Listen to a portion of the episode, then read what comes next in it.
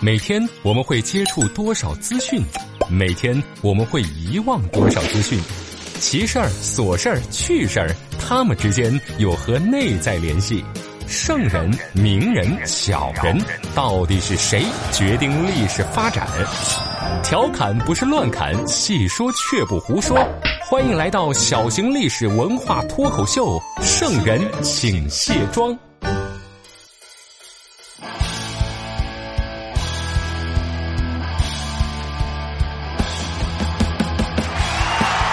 你好，这里是圣人请卸妆，独孤家向您请安了。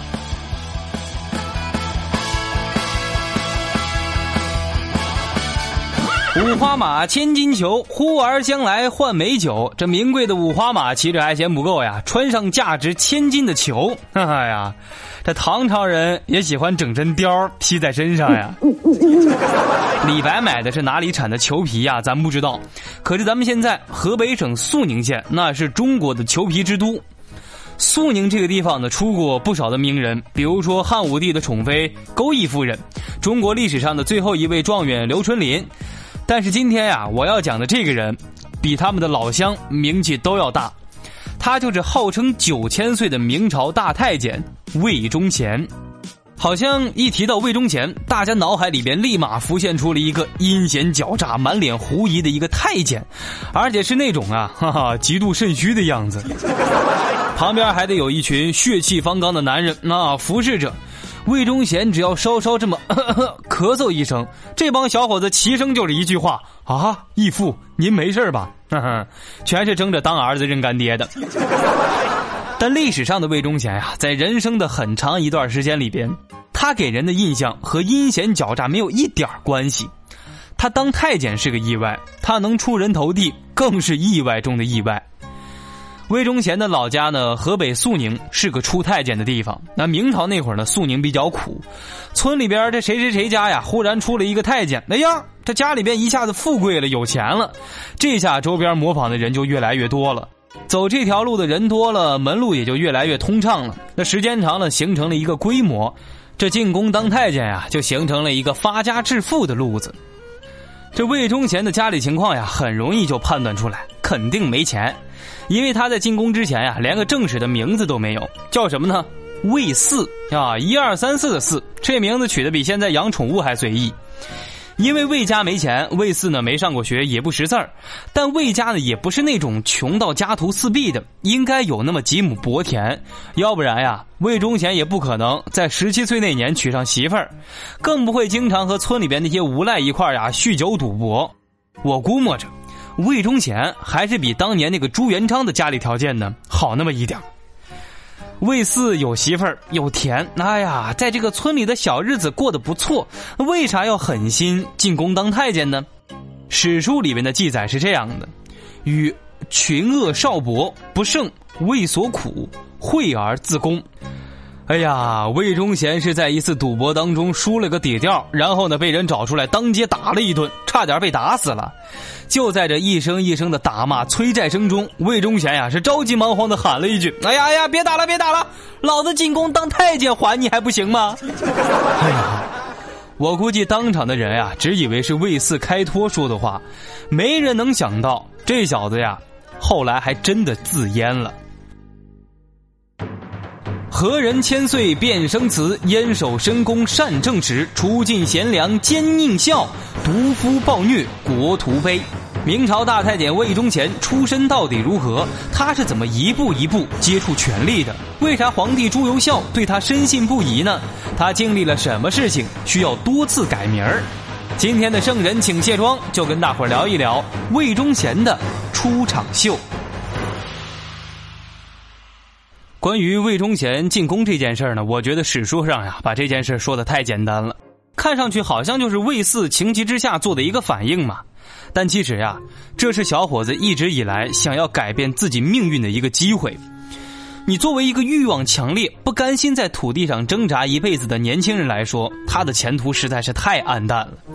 家底又不厚，靠自己辛苦发家致富，对他来说呀，这个概率那就低的是一个数字而已。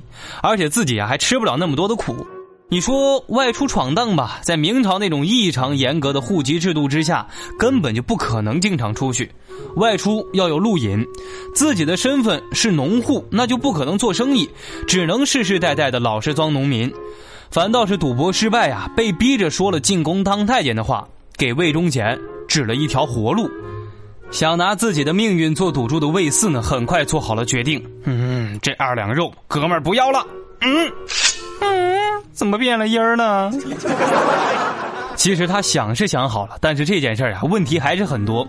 首先，净身呀需要一大笔的手术费用。哎，大家别以为进宫当太监就跟那武侠片里边演的一样，那随手一挥，大刀一抽，这事儿就行了。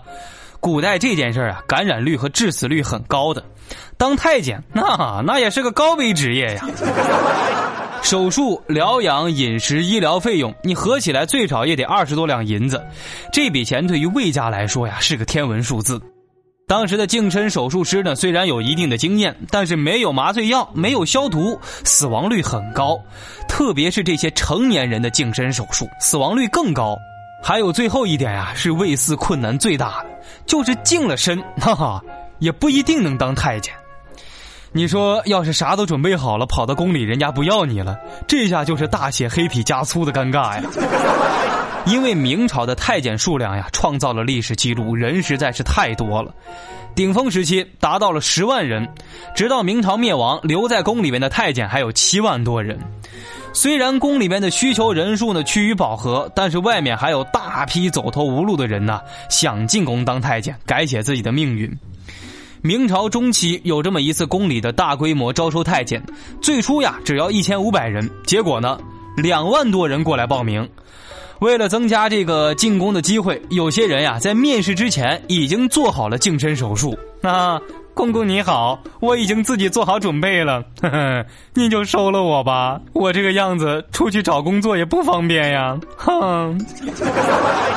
没办法，应聘的人太多，明朝政府呢从原来的一千五百人扩大到了三千人，再从三千人扩大到了四千五百人，可到最后还是有一万多人落选了。社会上呢，对于这些落选者呀，他有一个专门的称呼，叫“无名白”，也就是自己净过了身子，但是没能进宫的这些人。到了魏忠贤的这个年代啊，这种流落在京城的无名白啊，还有一万多人。那这些人的出路都非常惨。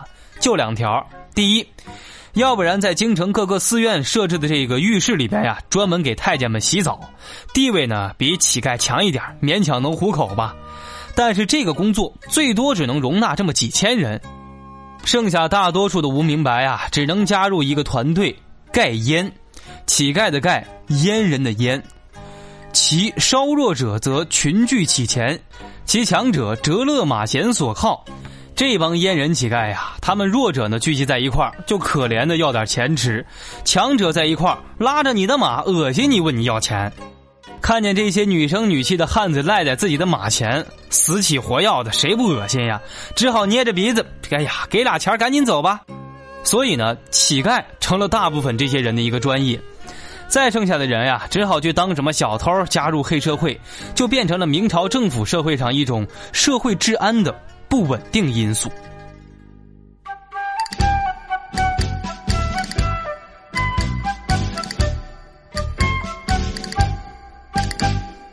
借助太监村的优势，魏四呀很快打听到了进宫的门路，和专门这个招收太监的吴公公搭上线了。然后呢，揣着家里边东拼西凑凑来的二十几两银子呀，进京城找了一家私人净身师，净了身，在炕上呀躺了一个月。为了减少小便，魏四呢不能喝太多的水，吃喝拉撒呀都在这个炕上。你别提那个房子有多臭了。可运气好的是呀，魏四没有伤口感染，顺利度过了危险期。可是这边呢，家里边又出事儿，魏家把房子卖了换来的那点钱呀，人家吴公公根本就不收。没办法，哥哥魏昭虽然已经分家，狠了狠心呀，把仅有的三亩薄田也给卖了，让侄子把钱送了过来。这会儿呢，魏公公是收了钱，但是能不能进宫，人家没说明白。魏四这会儿呀，伤口已经愈合了，没能进宫，只好跟乞丐们聚在一块儿，一等呀，就等了四个月的时间。家里边只好把女儿卖给人家当童养媳的钱给了魏四。在万历十七年腊月十四号的那一天呀，魏四终于赶上了那一年的最后一次挑选。前三所需要的是一个倒镜筒的人，在所有试选的人里边呀，魏四二十二岁，算是最大的，长得魁梧，身手又灵便，就成了那一波呀二十多个人里边唯一的入选者。这一天成了魏忠贤生命当中最重要的一个日子，只是因为他得到了一个在宫里边倒马桶的职位。可谁又能想到，这个日子呀，后来被郑重的写入史册，因为魏忠贤可是明朝末年影响整个国家的人呐。这刚进宫的魏四呀，我估计那是天天骂娘。村里边哪个说当了太监就能发家致富呀？最多是个衣食无忧。明朝太监的待遇呢是每月十米四斗，每年呢冬夏各一套衣服，铺盖呢是六年一套。那些传说中锦衣玉食的太监呢，都是宫里的大太监。最有权力的是宫里的司礼监的掌印太监，以及他的助手呢，提督东厂太监。一点是司礼监的各位秉笔随堂太监，各监司局等处的掌印太监，还有在皇帝周边直接照顾皇帝生活的高级太监。但是啊，这些人在十万的太监当中，只不过就几十个人而已。这些人位高权重，那地位比有些高级官僚的地位还要高。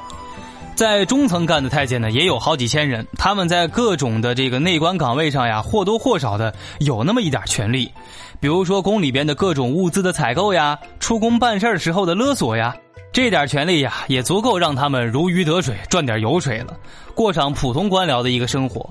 可是到了这个金字塔的底层呀，也就是数万名像魏四这样的跟班、抬轿、巡夜、洒扫、看门的太监。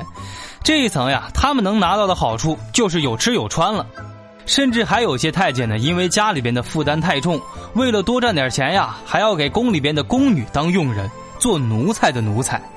这种人呀，被可怜的称为悬将。现在是广告时间，我推出了全新的精品付费节目《独孤家的异想世界》，是专门来讲唐代传奇小说的。在这个系列节目当中呢，一年我会更新五十二期节目，用我们这样的唐代传奇去感受唐人的爱恨情仇。希望大家多多支持，帮我宣传转发。想参与飞鸽传书的小伙伴，记得关注我的新浪微博“一枚电台家”。粉底、眼霜、高光隔离、腮红、睫毛、乳液、精华，女人有了这些会更加美丽；历史有了这些只会更加迷离。卸妆看历史，观点更清晰。这就是咱们的圣人请卸妆。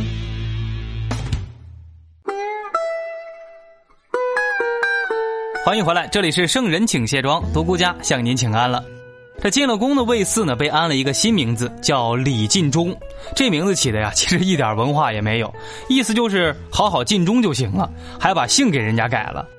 从此之后，这李进忠呀，之后在十几年里就埋没在这个底层的太监当中。从哪个角度你去看，你也看不出来这个人，他日后会成为一个大明帝国的风云人物。在宫里边，你想要飞黄腾达呢，得有三个条件：第一，有文化；第二，有心机。第三呀，有巨大的野心。正统年间的大太监王振，人家本来就是一个儒士读书人，在下层官场呢混了九年，没混出名堂，直接呢另辟蹊径，自阉入宫，当了东宫太子的启蒙老师。在这个职务上呢，他兢兢业业，做的也很出色，取得了太子的信任。所以在太子登基之后呢，他就成了宫中权力最大的一个太监。从此之后呀，是大权独揽。正德年间的这个大太监刘瑾呢，人家也是从小读书学习，心机很深，而魏忠贤这三个条件呀，一条都没有，没读过书，大字不识一个。你说心机，他当时宫里边人对他的评价是憨，哎，大家没听错，就是那个憨厚的憨。因为那会儿的魏忠贤呀，待人热情、真诚、合群儿，在跟那群太监喝酒赌博的日子当中呢，他经常被那些耍滑耍奸的太监戏弄。至于野心呀，我估计魏忠贤自己都不敢想。进宫是为了改变家里边的生活环境，衣食无忧已经很不容易了，哪里还敢想当上什么司礼监的掌印太监？给他十个胆儿啊，他都不敢想，因为以他的能力呀，根本就做不到。由于魏忠贤能力一般，宫里边混了十几年之后呀，他才脱离了这个底层太监的行列，做了东宫一个才人的伙食管理员。这一年呢，能有个百十两银子的一个灰色收入吧。一直做到五十二岁，进宫整整三十年，头发都白了，他还是在这个伙食管理员的职务上。魏忠贤做梦也想不到呀，有一天整个大明王朝都会在他的控制之下，他抖一抖哆嗦。朝野上下的官员会闻风丧胆，他动动嘴皮子，那数不清的番子锦衣卫会帮他渗透到社会的各个角落去。但是，历史就是喜欢跟人开玩笑。魏忠贤这个伙食管理员呀，给东宫太子管饭的，他侍奉的那位相貌平平的王才人，后来啊，居然给太子生了一个孩子，而且是长子。说到这儿呢，有些小伙伴可能就会说了：“哎呀，嘉哥嘉哥，这魏忠贤不就等于有机会侍奉将来的皇帝吗？”从理论上来讲，那已有这个机会，但是这会儿的李进忠就是魏忠贤，他的前途呢还是非常暗淡的。第一条，万历皇帝当时就不喜欢这个太子，从五岁开始呀，整个大明王朝的官员就不断的呼吁说：“皇上呀，你要按照惯例册封长子为太子呀。”但是人家万历就是不喜欢，一直拖了十五年，拖到后来没办法，才补办了这个册封手续。而且册封之后，他动不动就想让自己的三儿子把他换了。在宫里边混呀，别说你是太子，要是皇上不喜欢你呀，那身边的太监还平时对你客客气气的，其实就是给个面子。要是没有那些大臣们的坚决反对，这位太子呀，早就下岗了。那太子都混得这么差。太子的儿子就更惨了，可就在这个时候，魏忠贤表现出来的很不一样。他对侍奉的主子呢，是一种深入骨髓的忠诚。咱们一提到魏忠贤呀，就知道他是一个坏透了的太监，作威作福，残杀忠臣。可是对于皇上来说，魏忠贤呀，却是一个对皇权无害，帮皇家办各种脏活累活的好奴才。此时的魏忠贤呢，对王才人跟小皇孙是非常的忠诚，跟身边那些精明的太监呢，立马就拉开差距了。时间一长，宫里边人对他的口碑是谨慎、恭敬、忠心耿耿。这王才人一高兴呀，就让他恢复了本姓，这下改名叫魏晋忠了。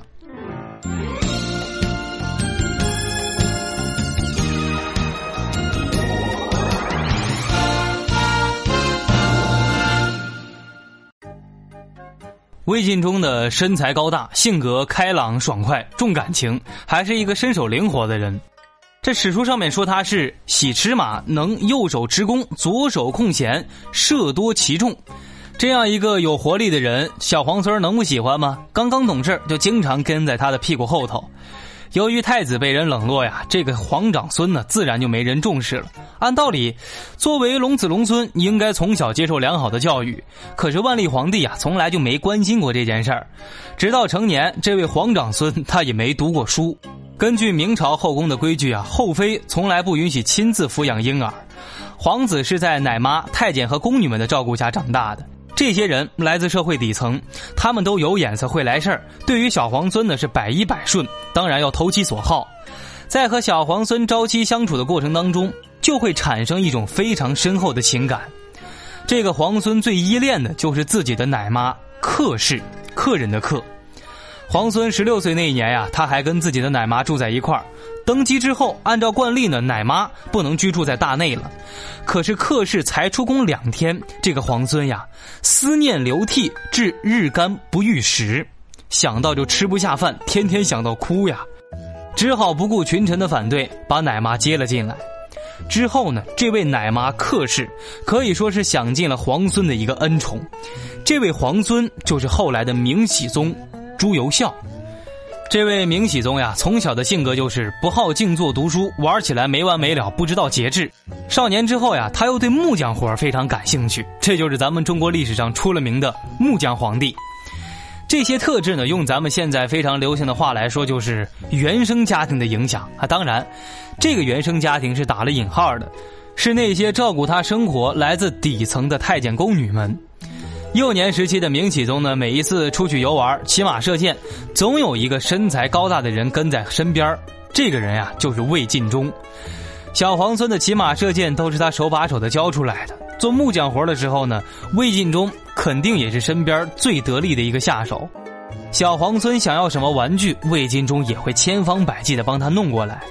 时间长了，这一老一小之间就形成了一种说不清的一主一仆、一亲一友的关系。直到这个孩子呀当了皇帝的天启五年五月，魏晋忠对他这种近乎亲缘的一种感情呢丝毫没有衰减。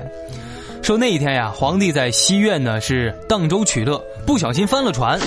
魏太监一时心急，忘了自己不会游泳，不顾一切的跳进水里救皇帝，差上搭上了自己的命。这种忠诚呀，其实已经超越了尊卑关系。这明熹宗朱由校心里能没有感触吗？正是因为魏忠贤和未来皇帝明熹宗朱由校之间的这层关系，才让他一点一点的接触到了权力呀。可是后来他又怎么能从身边的一个奴仆变成大明王朝叱咤风云的太监呢？咱们呀，下期接着讲。